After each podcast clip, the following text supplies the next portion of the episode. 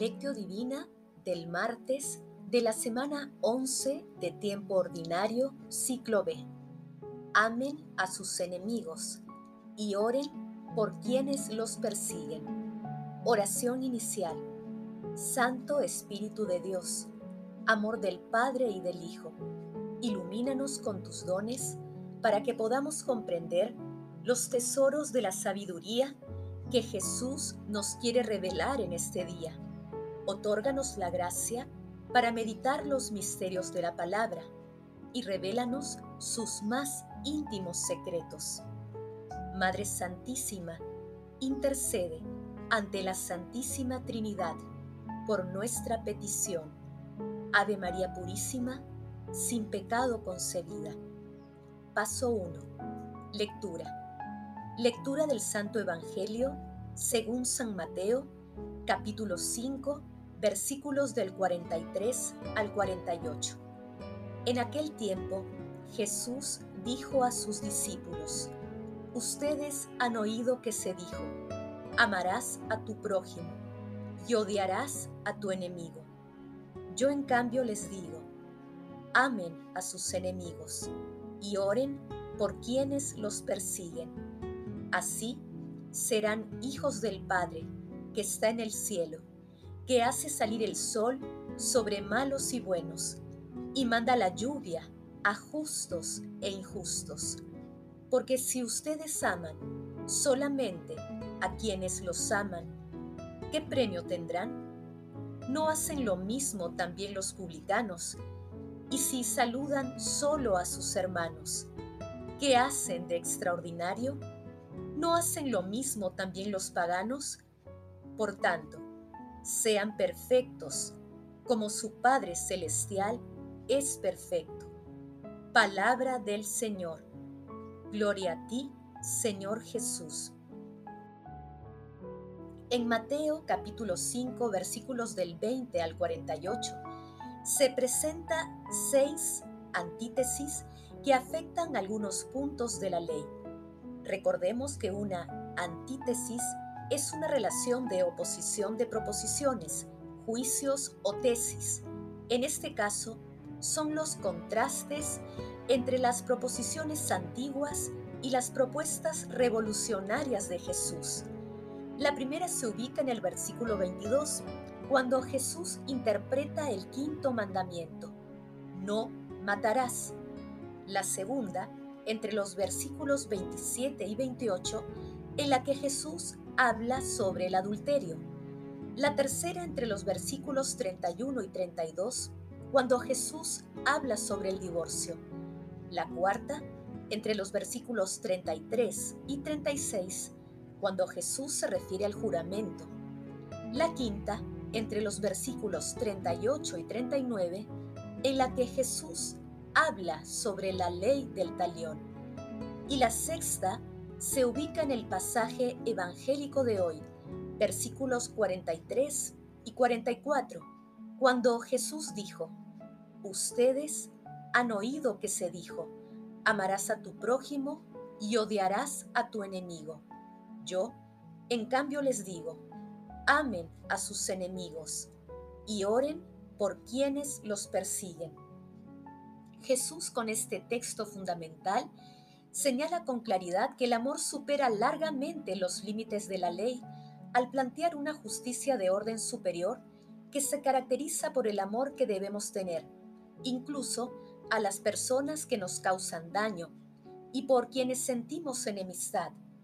No basta con evitar la venganza y escapar al resentimiento.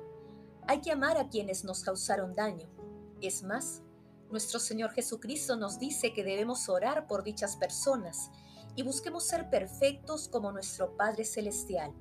De esta manera, Jesús nos llama a la humanidad de Dios, al amor excelso, al amor con el que perdonó a quienes lo crucificaron.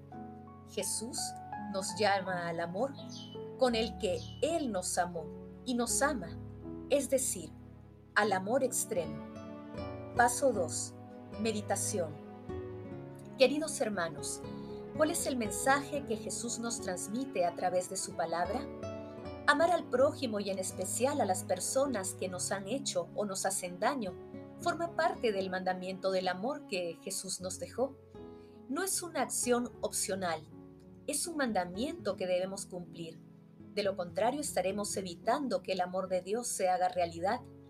El rey de la mentira y de la maldad promueve en el mundo todo tipo de violencia y desea que el resentimiento y la venganza, como frutos del egoísmo, sean el estandarte de todo ser humano.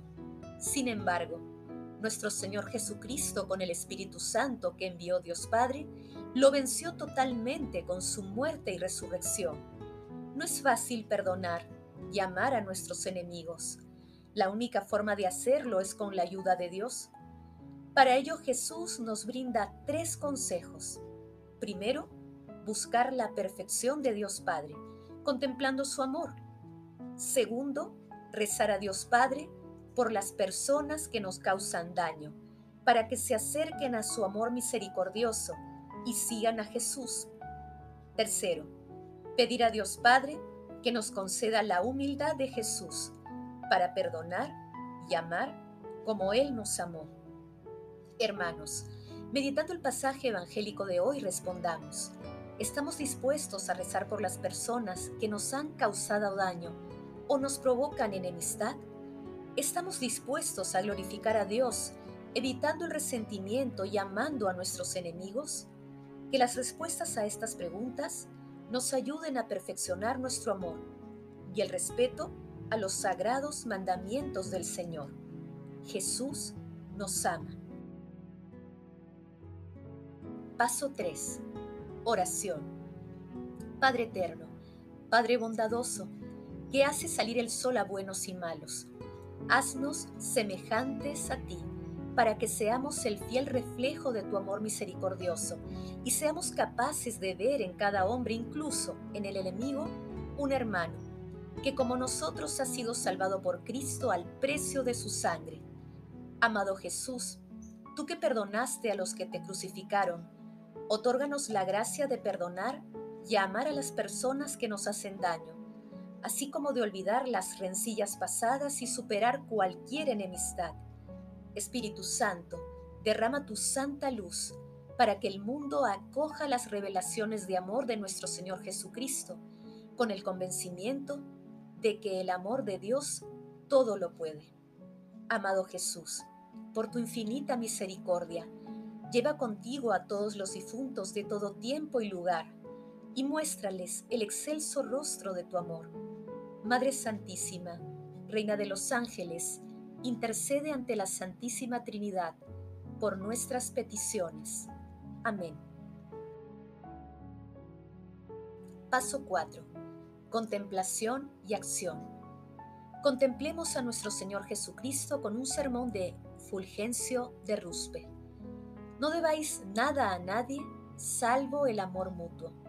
Qué deuda más sorprendente, hermanos, que este amor que el apóstol Pablo nos enseña, hemos de pagar siempre sin dejar nunca de ser deudores. Dichosa deuda, deuda sagrada, portadora de créditos en el cielo, llena de riquezas eternas. Acordémonos de las palabras del Señor. Amad a vuestros enemigos Haced el bien a los que os aborrecen y rezad por los que os persiguen y calumnian. ¿Y cuál será la recompensa de este trabajo? Así seréis hijos de vuestro Padre que está en el cielo. El apóstol Pablo nos da a conocer qué es lo que se dará a estos hijos de Dios. Si somos hijos, también herederos, herederos de Dios y coherederos con Cristo. Escuchad pues cristianos, escuchad hijos de Dios Escuchad, herederos de Dios, coherederos con Cristo. Si queréis poseer la herencia de vuestro Padre, pagad la deuda de vuestro amor no solo hacia vuestros amigos, sino también hacia vuestros enemigos. No rechacéis dar este amor a nadie. Es el tesoro común a todos los hombres de buena voluntad. Poseedlo todos juntos y para aumentarlo, derramadlo tanto a los malos como a los buenos, porque este bien, que no se posee si no es todos juntos. No es de la tierra, sino del cielo. La parte de uno jamás reduce la de ninguno de los otros. El amor es un don de Dios. El amor ha sido derramado en nuestros corazones por el Espíritu Santo que se nos ha dado. El amor es la raíz de todos los bienes, tal como vemos en San Pablo. La avaricia lo es de todos los males. El amor está siempre contento porque cuanto más multiplica sus dones, tanto más ampliamente Dios nos lo concede. Es por esta razón que mientras el avaro se empobrece con todo lo que acapara, el hombre que paga su deuda de amor se enriquece con lo mismo que da.